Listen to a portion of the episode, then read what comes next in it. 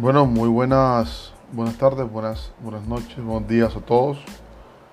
Esta corresponde a la cuarta sesión de trabajo del vacacional de Derecho Constitucional Colombiano.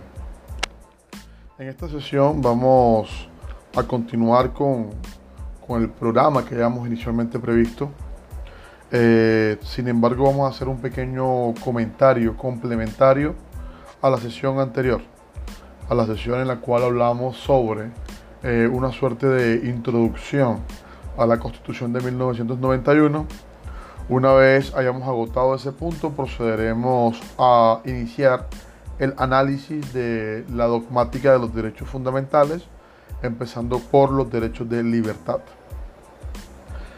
En relación a, a un punto que se nos quedó en el tintero la sesión pasada, referido a los principios que estructuran la Constitución del 91, eh, conviene empezar anotando que es posible desde una perspectiva doctrinal, desde una perspectiva teórica, distinguir entre dos tipos de principios.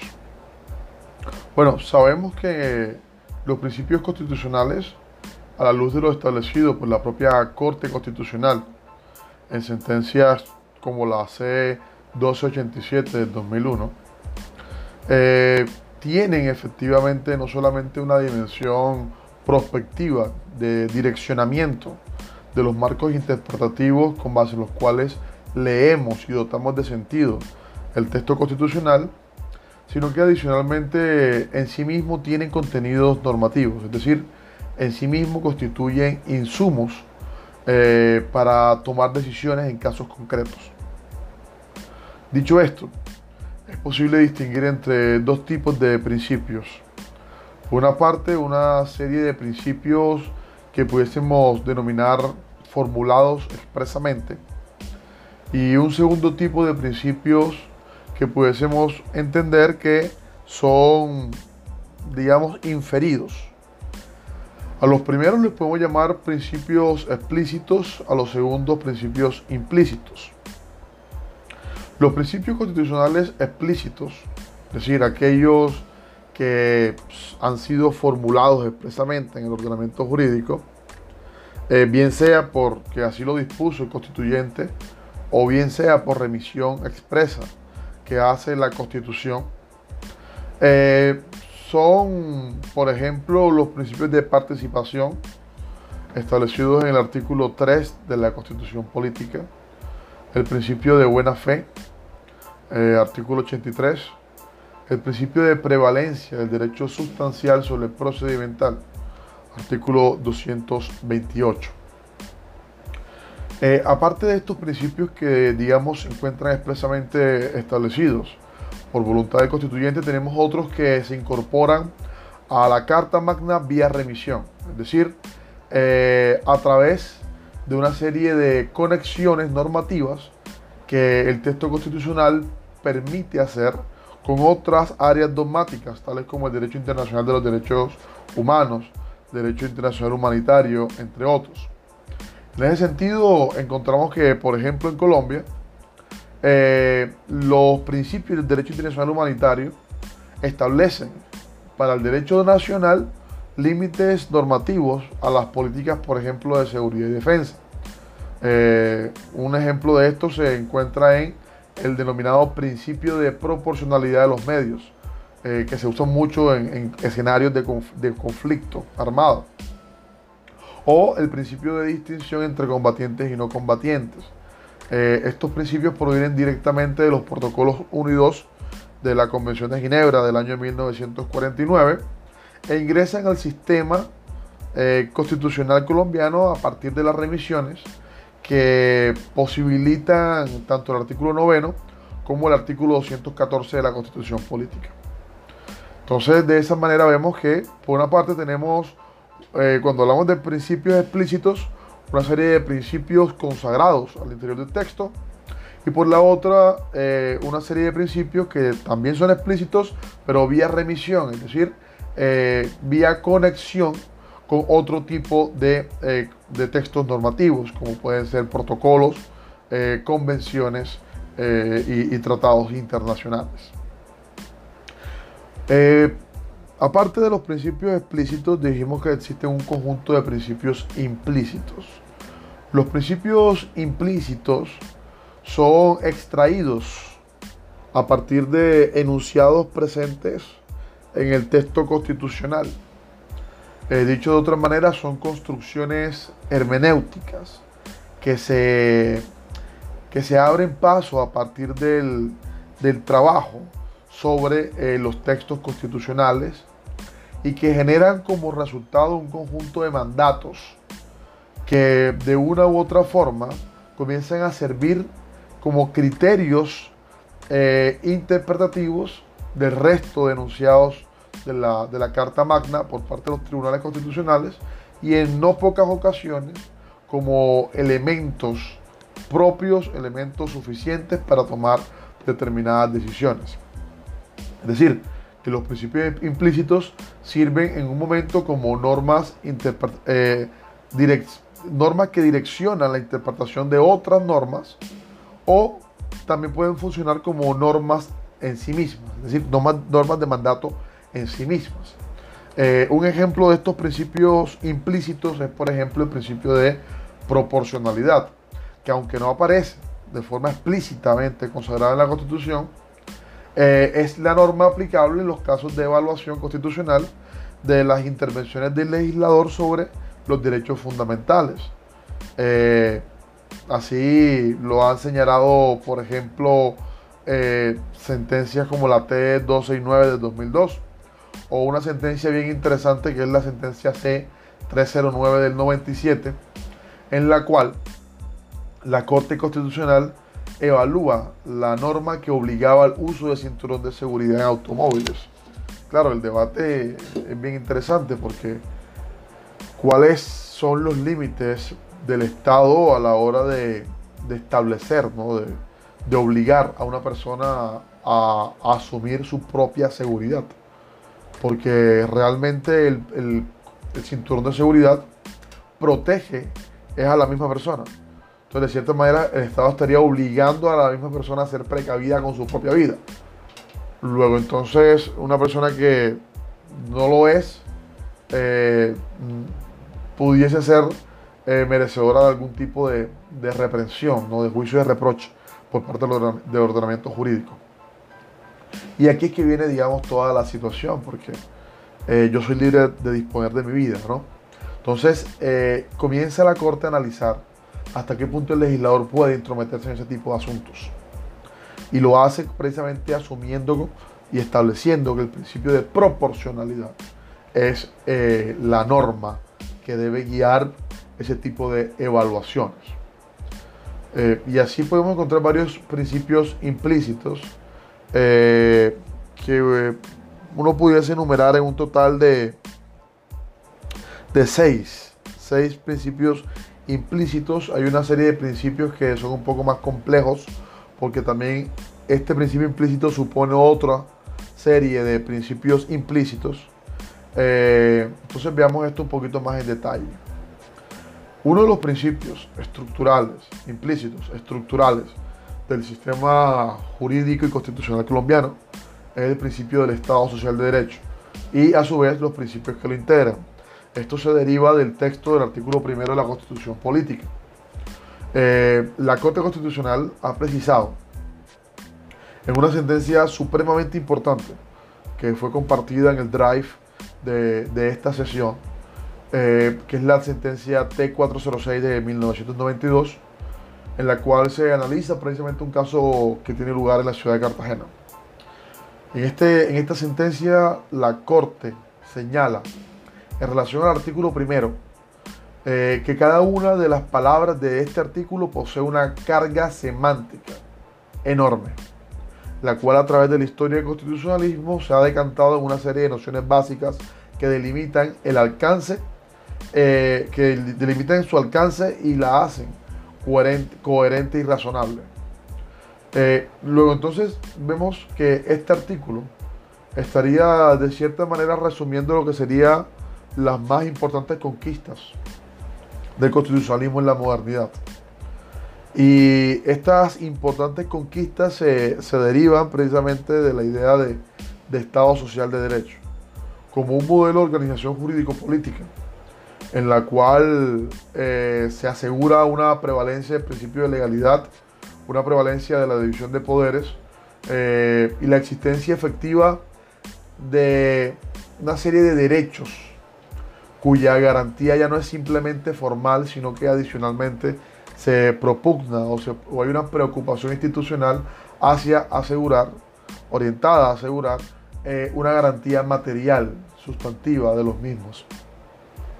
Todo este andamiaje ¿no? que viene ya sembrado en la idea de Estado de Derecho, eh, comienza a consolidarse en la idea de Estado Social de Derecho a partir del reforzamiento de una serie de, aspectos, como lo son eh, la vinculación del Estado con una serie de, obligaciones distributivas orientadas a igualar los bienes materiales y culturales en una sociedad heterogénea.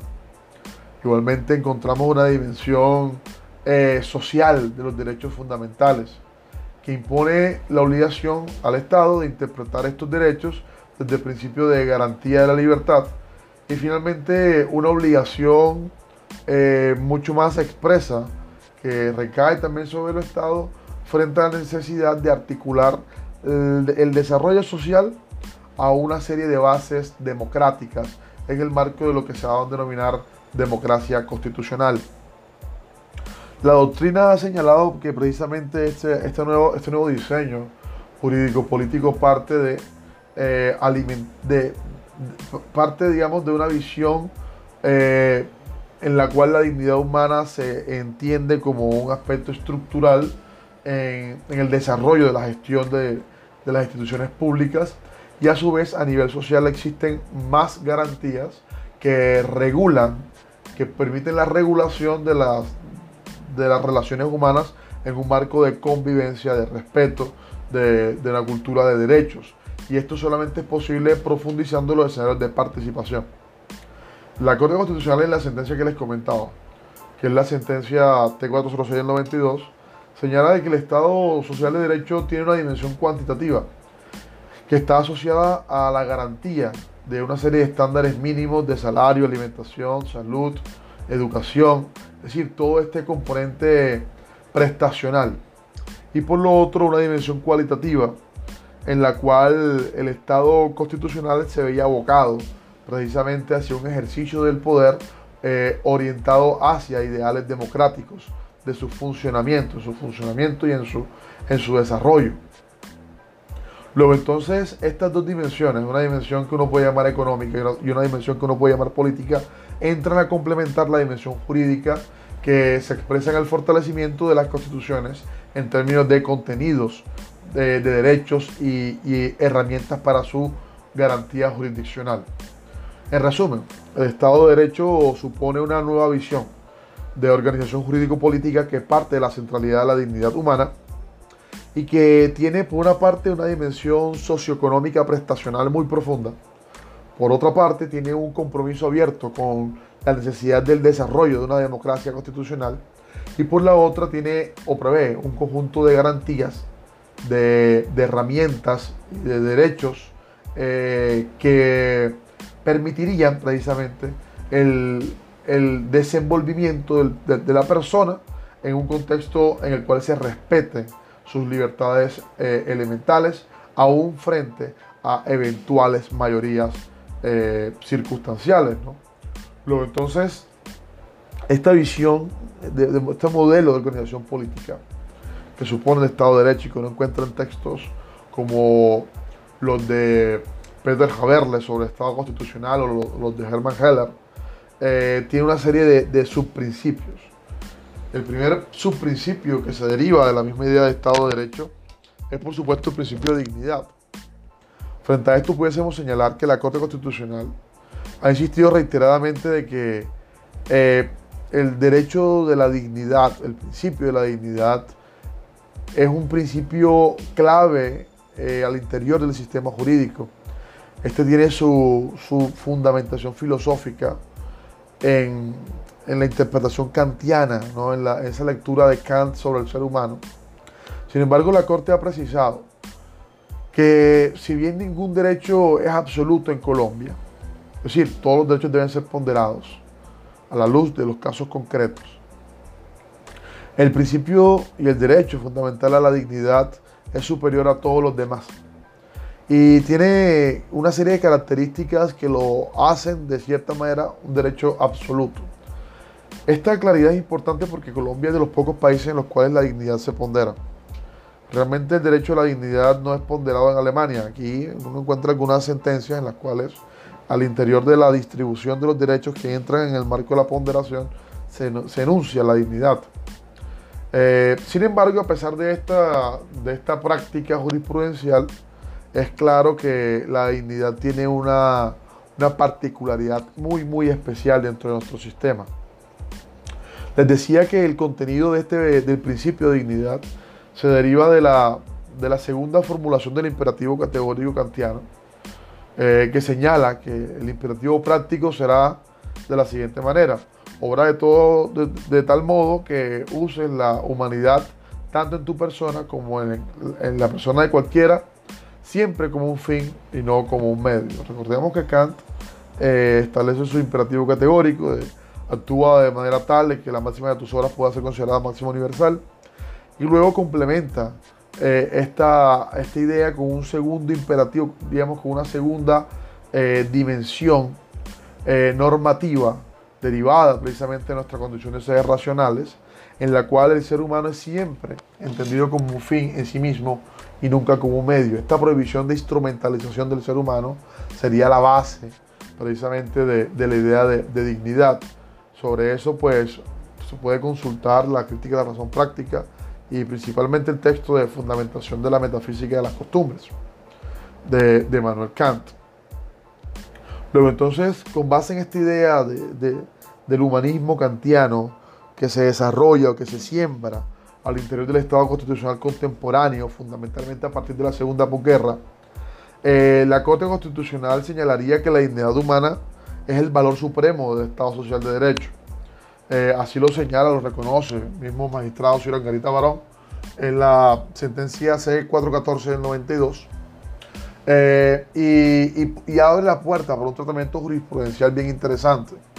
Este tratamiento fue condensado, fue resumido en la sentencia T881 del 2002, en la que puede advertirse que la Corte reconstruye, digamos, las líneas jurisprudenciales en torno al, principio de dignidad humana, eh, destacando seis líneas jurisprudenciales que uno pudiese articular en dos grupos.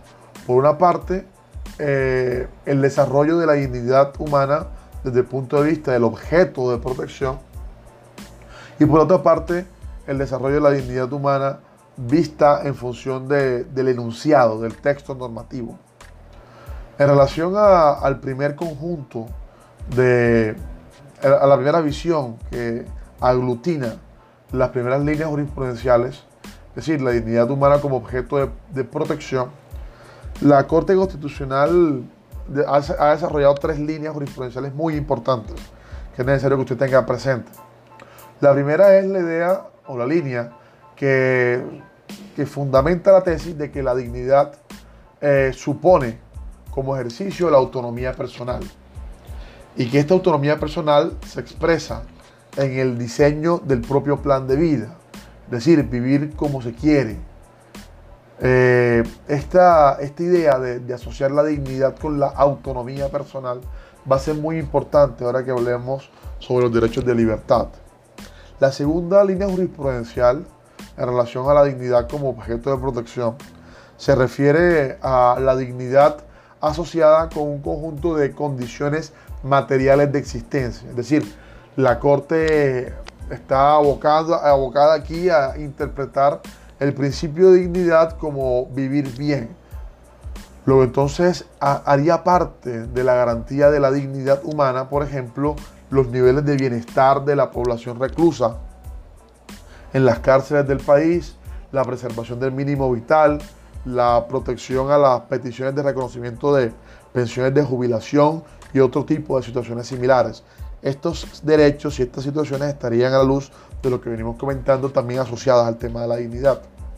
Y la tercera línea, que con base en la cual la Corte interpreta la dignidad en tanto objeto de protección, se refiere a la intangibilidad de la integridad física y moral. Luego entonces la dignidad también estaría asociada a un vivir sin humillaciones. Eh, y gracias a esta interpretación la Corte ha podido impedir, por ejemplo, en conjunto, digamos, la aprobación de penas irredimibles sobre los inimputables, así como castigos eh, infames a menores de edad, eh, limitar la servidumbre en las relaciones laborales, proteger a personas de tercera edad o a minorías sexuales. Acá estamos hablando en concreto de vivir sin humillaciones. Luego, entonces, la dignidad vista desde su objeto de protección supone vivir como se quiera, vivir bien y vivir sin humillaciones. Pero la, Corte no solamente ha interpretado la dignidad como un objeto de protección, sino también, decíamos, la ha interpretado desde, digamos, la función de denunciado normativo de la dignidad. En ese sentido, la Corte ha señalado otras tres líneas jurisprudenciales. Por una parte, se entiende que la dignidad es un valor, ¿verdad?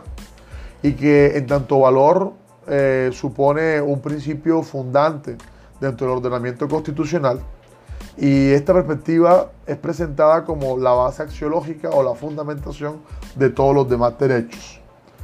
Es decir, que, que los derechos fundamentales serían una suerte de irradiación o gozarían de una irradiación de la dignidad como una, un fortalecimiento a su, a su validez normativa. Eh, pero la dignidad también, aparte de ser entendida como valor, puede ser entendida como principio constitucional. Esta es la segunda manera en la cual la Corte trabaja con este enunciado normativo. La dignidad como principio constitucional eh, supone como deber positivo del Estado colombiano eh, un mandato de optimización diría la Corte Constitucional en la sentencia T881, T881 del 2002, si no estoy mal, eh, que la, la dignidad humana supone un mandato constitucional y por tanto un deber positivo, un deber de acción para todas las autoridades del Estado sin excepción. Y que por tanto cada una de estas autoridades, en la medida de sus posibilidades jurídicas y materiales, debe estar orientada a realizar conductas relacionadas con eh, la amplificación de, la efectividad de la dignidad humana entre cada uno de los asociados. Y desde esta perspectiva, la, dignidad sería, eh, supondría más bien, un deber del Estado para mejorar las condiciones materiales y de existencia de las personas, de los asociados, de los ciudadanos, también en relación a su integridad física y moral, asegurar estas condiciones.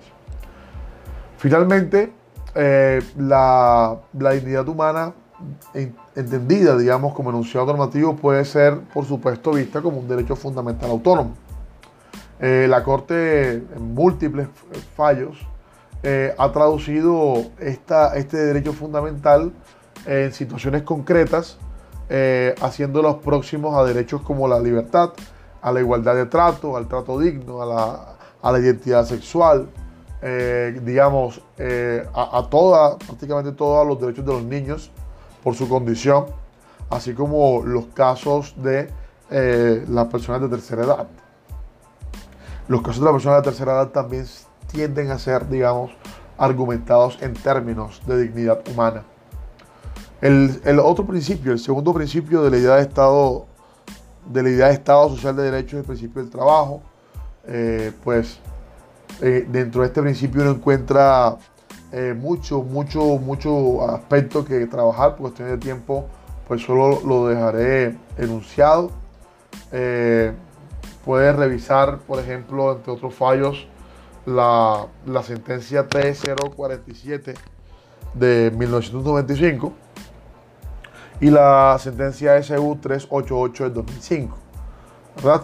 En este punto pues van a encontrar la manera en la que el principio del trabajo se entiende como fundamento del Estado Social de Derecho y la manera en la que este principio se despliega desde el conjunto de principios enunciados en el artículo 53, eh, en el artículo 25, en el artículo 85, eh, entre otros, ¿no? porque sabemos que el tema del trabajo eh, tiene como, como fundamento el artículo 25 y el artículo 53, pero también se irradia hacia el artículo 58 que regula el derecho a la propiedad y por supuesto el tema de libertades económicas y de competencia, que es el artículo 333.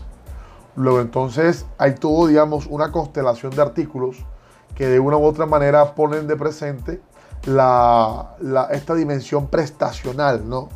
Esta dimensión prestacional que no solamente cobra vigencia en relación al principio del, trabajo, sino también el tercer principio que vamos a comentar, que es el principio de solidaridad. El Estado Social de Derecho está estructurado a partir de cuatro principios.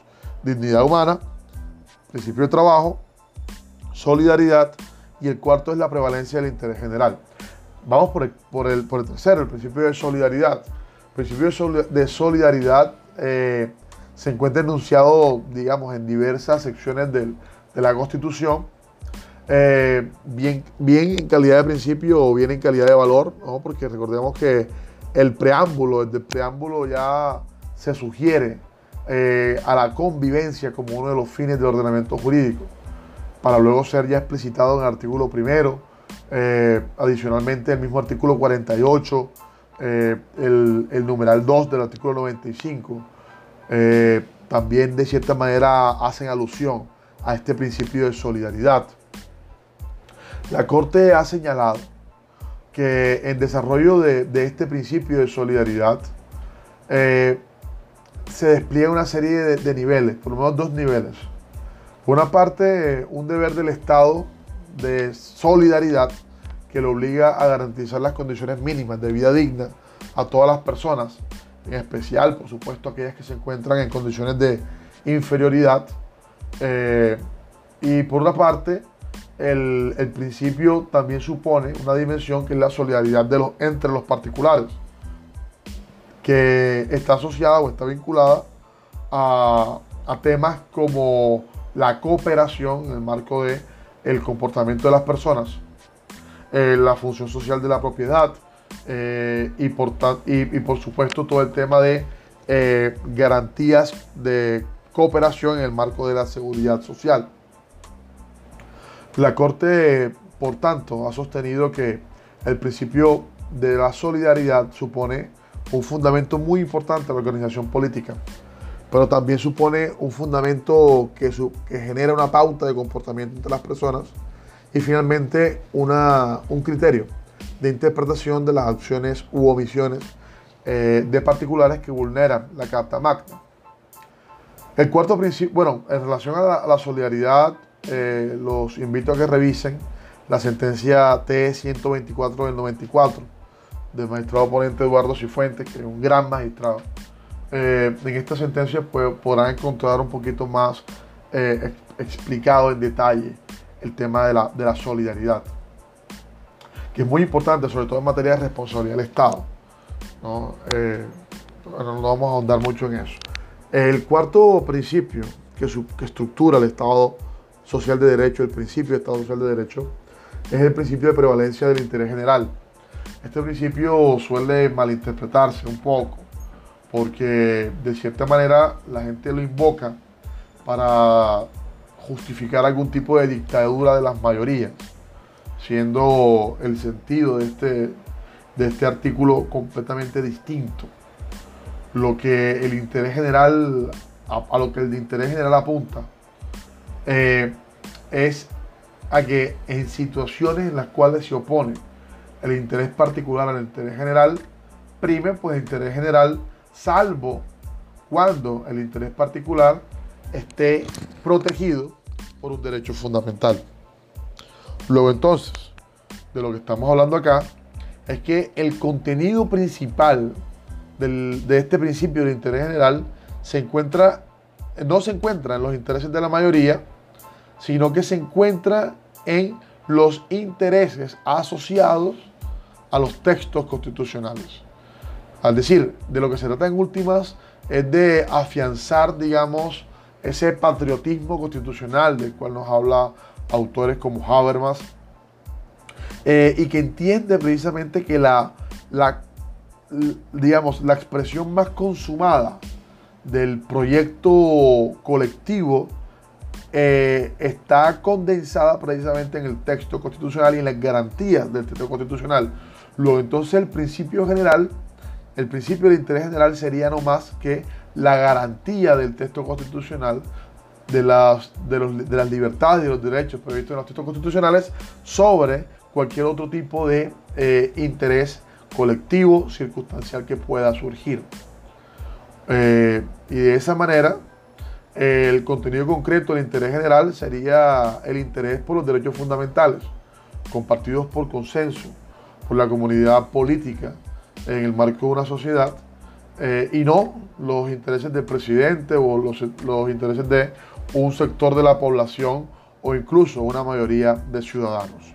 Entonces, con base en esta idea ya tenemos claridad en torno a lo que sería, eh, desde una perspectiva dogmática, la, la idea de Estado Social de Derecho. Sería un principio implícito en el texto constitucional que se encuentra a su vez estructurado por otros cuatro subprincipios, que serían la dignidad humana, el trabajo, la solidaridad y la prevalencia del interés general. Pero el, Estado Social de Derecho no es el único principio implícito del texto constitucional del 91. También tenemos, por ejemplo, el principio de efectividad, que es un principio bien, bien interesante y que se estructura alrededor de la idea de que la Constitución debe ser entendida como un texto vivo. Es decir, la interpretación debe, debe perdón, la Constitución debe, en la medida de lo posible, eh, adecuarse a las realidades nacionales cambiantes. Eh, y a partir de ahí poder ir adecuando las garantías y las libertades en la medida en que los tiempos lo vayan exigiendo.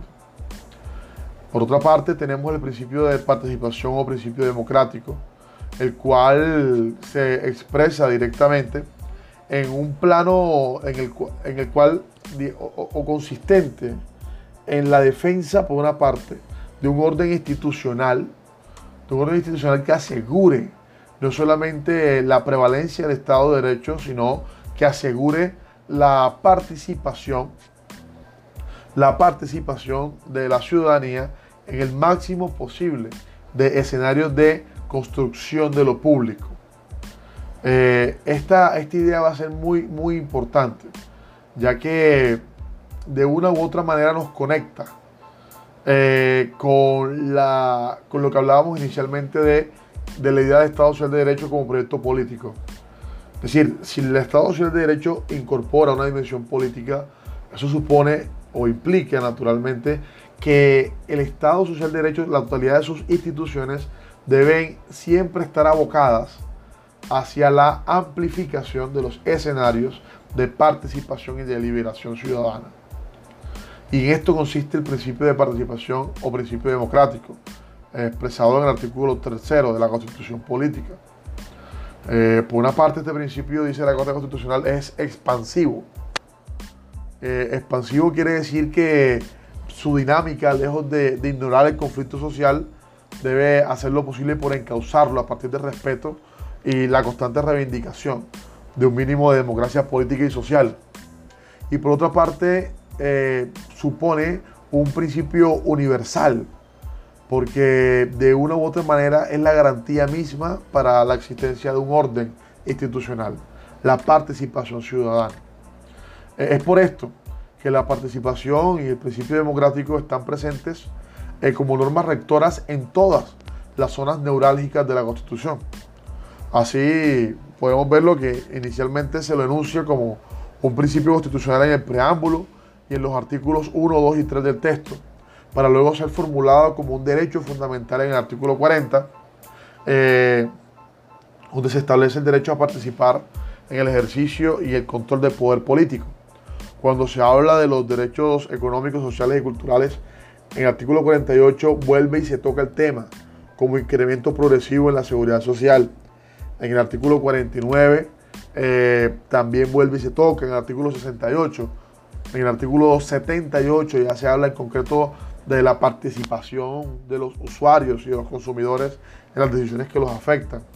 En el artículo 103, donde es evidente, pues ya más, más claro, en tanto que se refiere a los mecanismos de participación ciudadana. Eh, y también se encuentra rodeado, rodeando, rondeando, eh, rondando, perdón, entre todos los artículos que, que constituyen el régimen electoral, el régimen de partidos, el régimen de elecciones. Entonces es un, es un principio bien, bien importante y, que no puede ser considerado un principio menor, eh, sobre todo en el marco de, de, una sociedad que pretende avanzar precisamente hacia una cultura de la legalidad y esta cultura de legalidad tiene como presupuesto el reconocimiento de la ciudadanía hacia el orden institucional que lo representa. Y esta, este reconocimiento del orden institucional viene asegurado, viene garantizado, entre otras cosas, por eh, la participación, por la apropiación que la ciudadanía tenga de su propio orden institucional. El, el, siguiente principio eh, es el principio de supremacía constitucional. Esto también es un principio bien importante. Está expresado en el artículo 4 de la Constitución Política. Este es el principio que, digamos, tiene una serie de contenidos muy, muy importantes. El primero de estos contenidos eh, es eh, el que entiende que la Constitución es norma jurídica de aplicación y exigibilidad directa.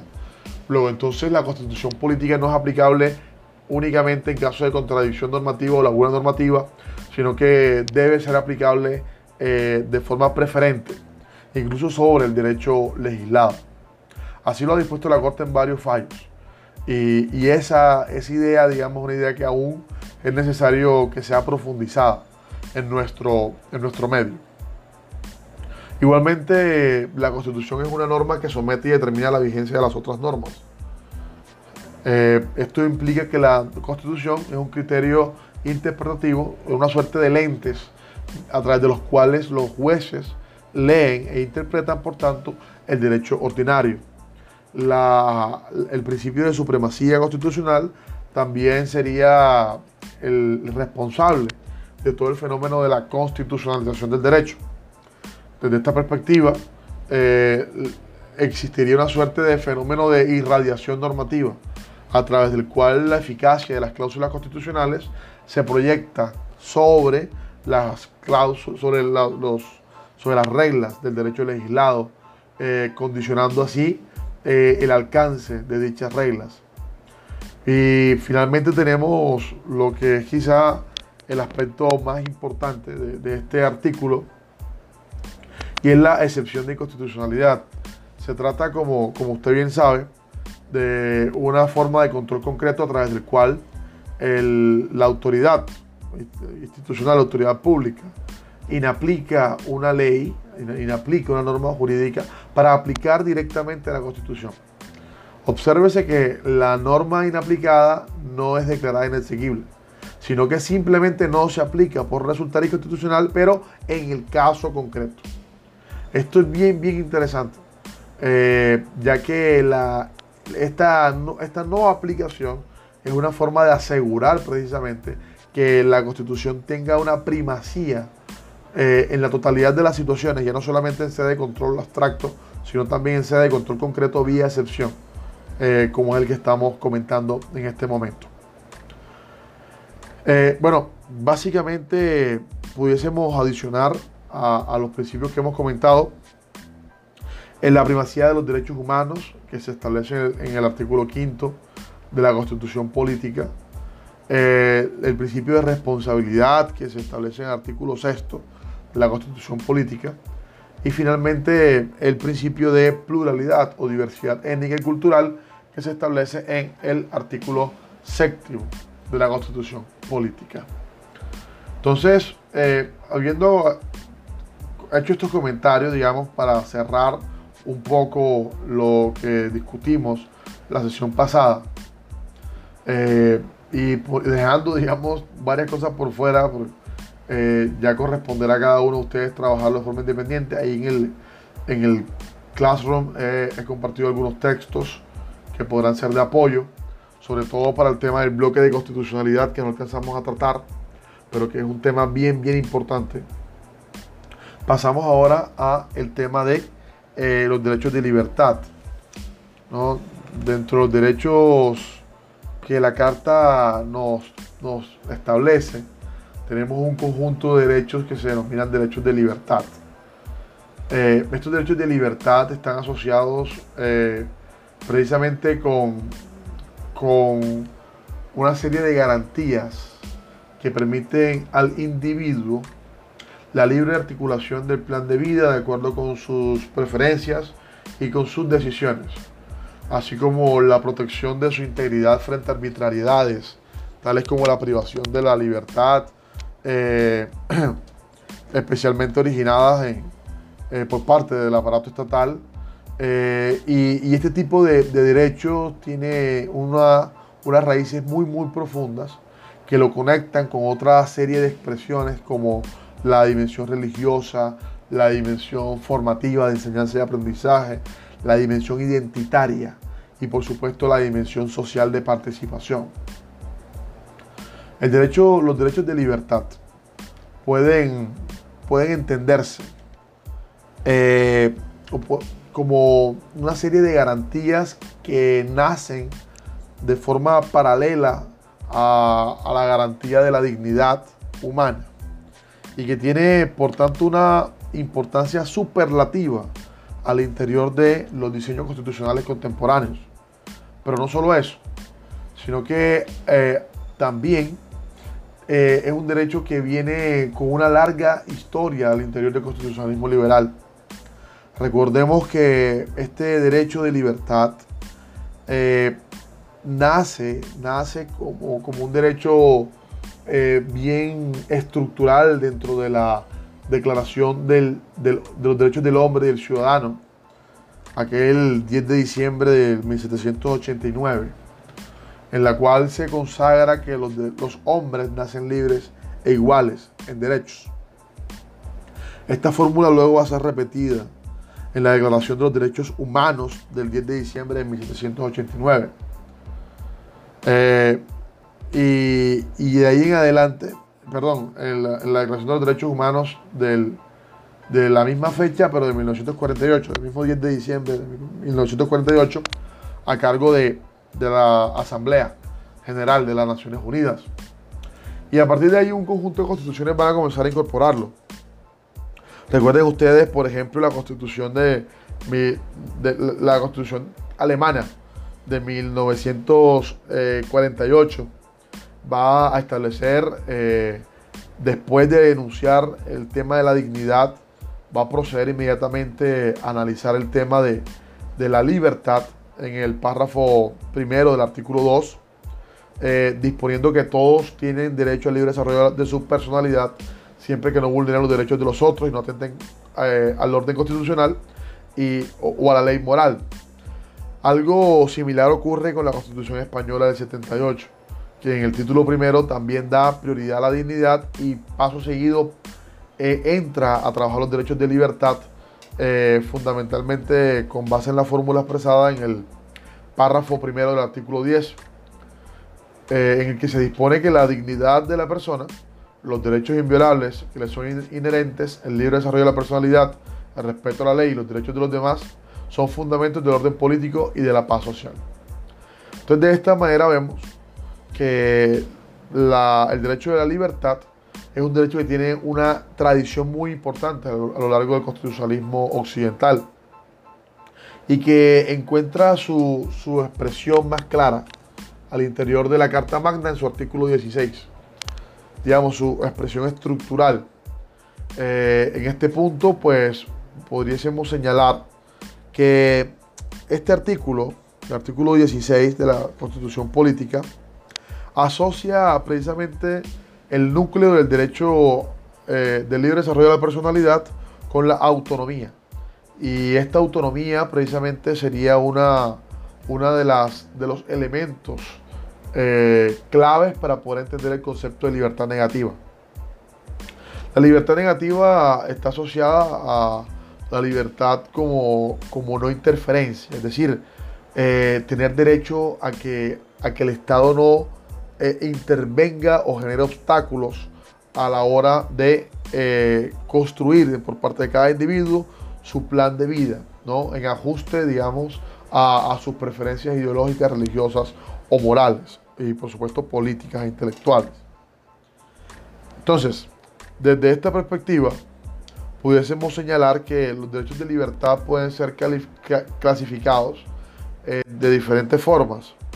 La más usual es, dividirlos en tres grandes grupos. Libertades físicas, libertades eh, internas, o de la esfera interna de la persona, y finalmente libertades de actuación en el plano social.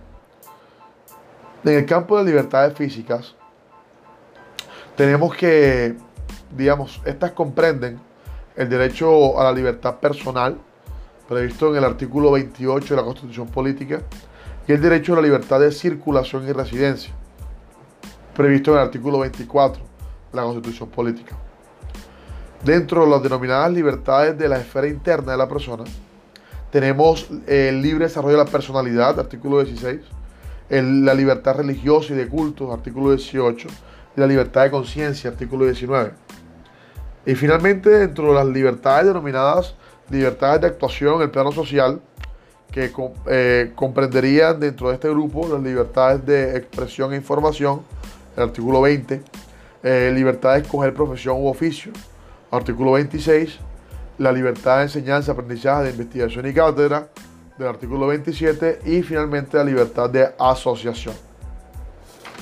Entonces, eh, habiendo aclarado el origen del derecho a la libertad, la forma en la cual se estructura dentro de la Constitución del 91, y sus diferentes clasificaciones, podemos entrar a analizar el tema de la libertad física. Vamos a tomar como, como ejemplo en este punto eh, la primera de las libertades físicas, que es la libertad prevista, el, concepto ¿no? del derecho a la libertad e inviolabilidad del domicilio previsto en el artículo 28 de la Constitución Política. En este punto pudiésemos señalar que el artículo 28 da inicio con una enunciación del principio general de la libertad, que está compuesto por esas famosas cuatro palabras. Toda persona es libre, ¿verdad? Toda persona es libre. Esa es, digamos, la, formulación, la enunciación genérica del principio de, los derechos de libertad. Eh, y a partir de aquí viene, se da paso una formulación, en el caso del artículo 28, compuesta por tres incisos los cuales estructuralmente contienen cuatro garantías diferentes.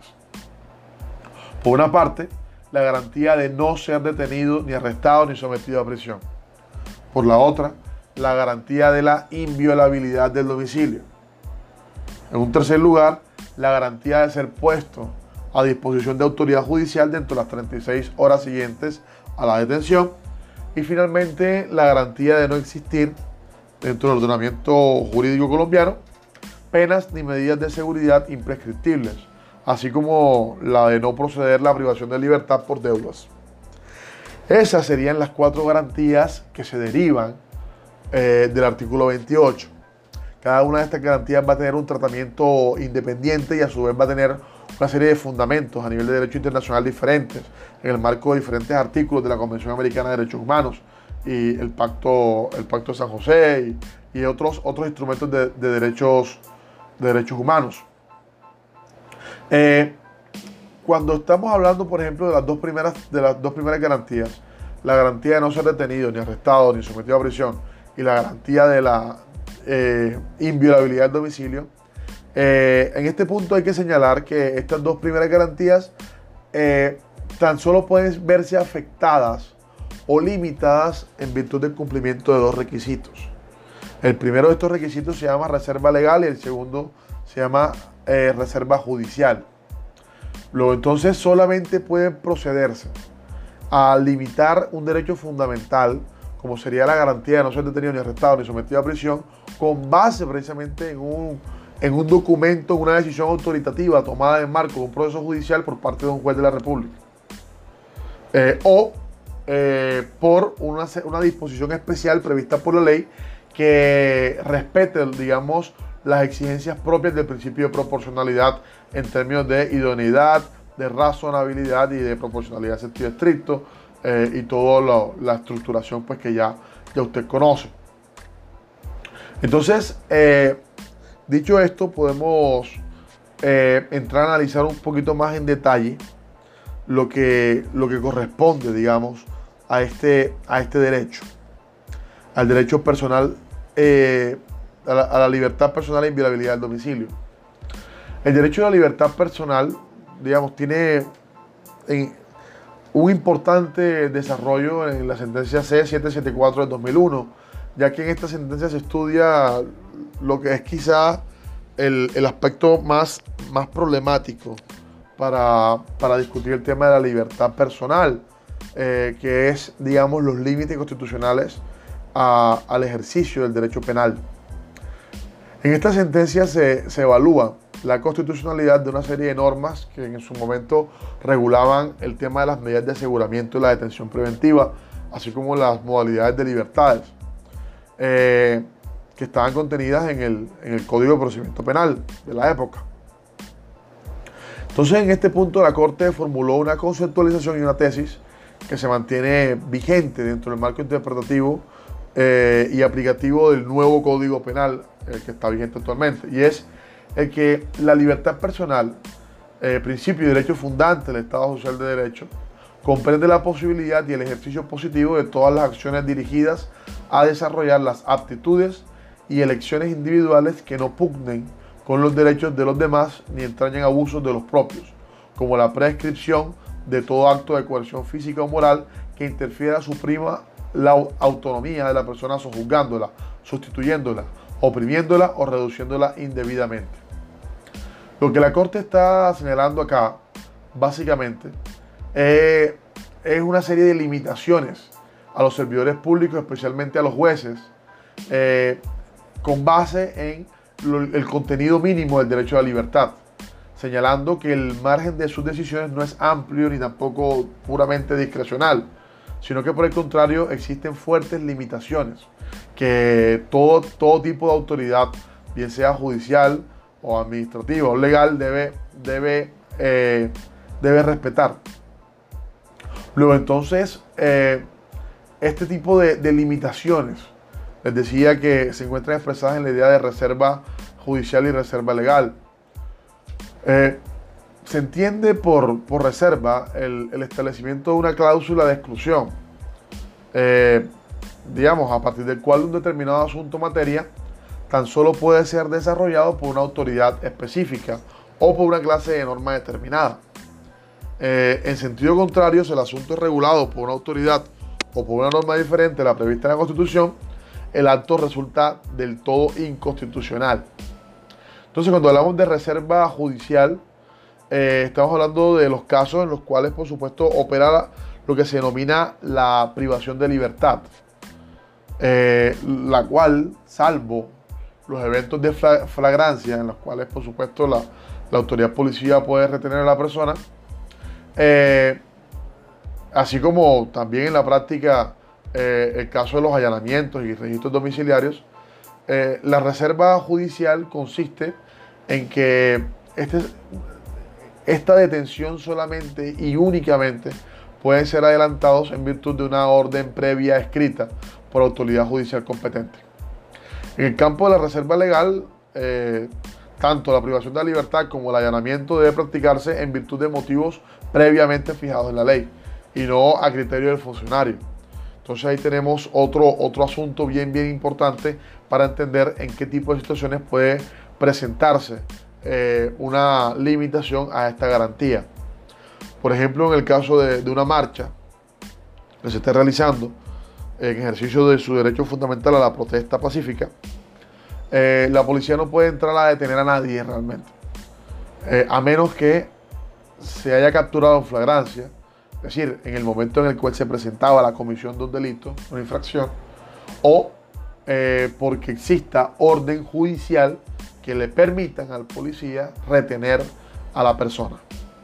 Entonces, este tipo de, aspectos es bien importante tenerlos claros porque nos van a permitir eh, señalar o precisar cuáles son las limitaciones que, nuestro derecho a la libertad puede tener en el marco del sistema constitucional contemporáneo. En relación al tema de la flagrancia, eh, hay una sentencia bien importante que es la, sentencia C024 del 94, en la cual pues, se, dan algunos lineamientos En el tema de la famosa detención preventiva, eh, pues en la misma sentencia también se analiza puntualmente ese tema.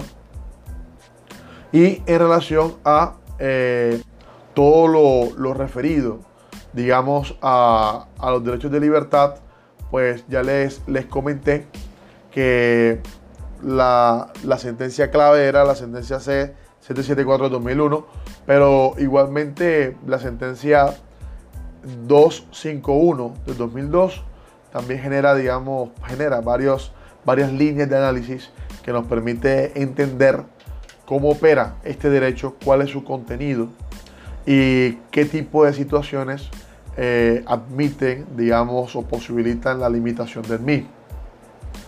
De esta manera vamos a, dejar eh, el tema de, los derechos de libertad. Eh, bueno, el tema de las libertades físicas, ¿no? Eh, ya hablamos de la libertad personal y, violabilidad del domicilio. El tema de la libertad de circulación y residencia es un tema un poquito más complejo. Eh, tiene como fundamento el artículo 24 de la Constitución Política y se refiere básicamente a, dos garantías. Por una parte, circular libremente por el territorio, entrar y salir de él, y por otra parte, el derecho a, a residenciarse y permanecer en Colombia. La primera garantía en Colombia tiene una, especial condición, sobre todo con ocasión al desplazamiento forzado. Eh, allí ahí habría que entrar a analizar varias cosas que por razones de tiempo, bueno, no alcanzamos a, desarrollar, pero puedo sugerir eh, especialmente la, la sentencia C 295 del 96, en el cual pues se toca el tema de la libertad de circulación, principalmente eh, cuando está atenta, digamos, contra el orden público. Eh, igualmente la sentencia SU 257 del 97, que se produce con ocasión de las, famosas marchas campesinas, eh, las cuales fueron restringidas de forma inconstitucional. la sentencia 10, C1024 del 2002, en la cual se establecen las restricciones que en los estados de conmoción interior pueden haber o pueden realizarse a, este tipo de derechos.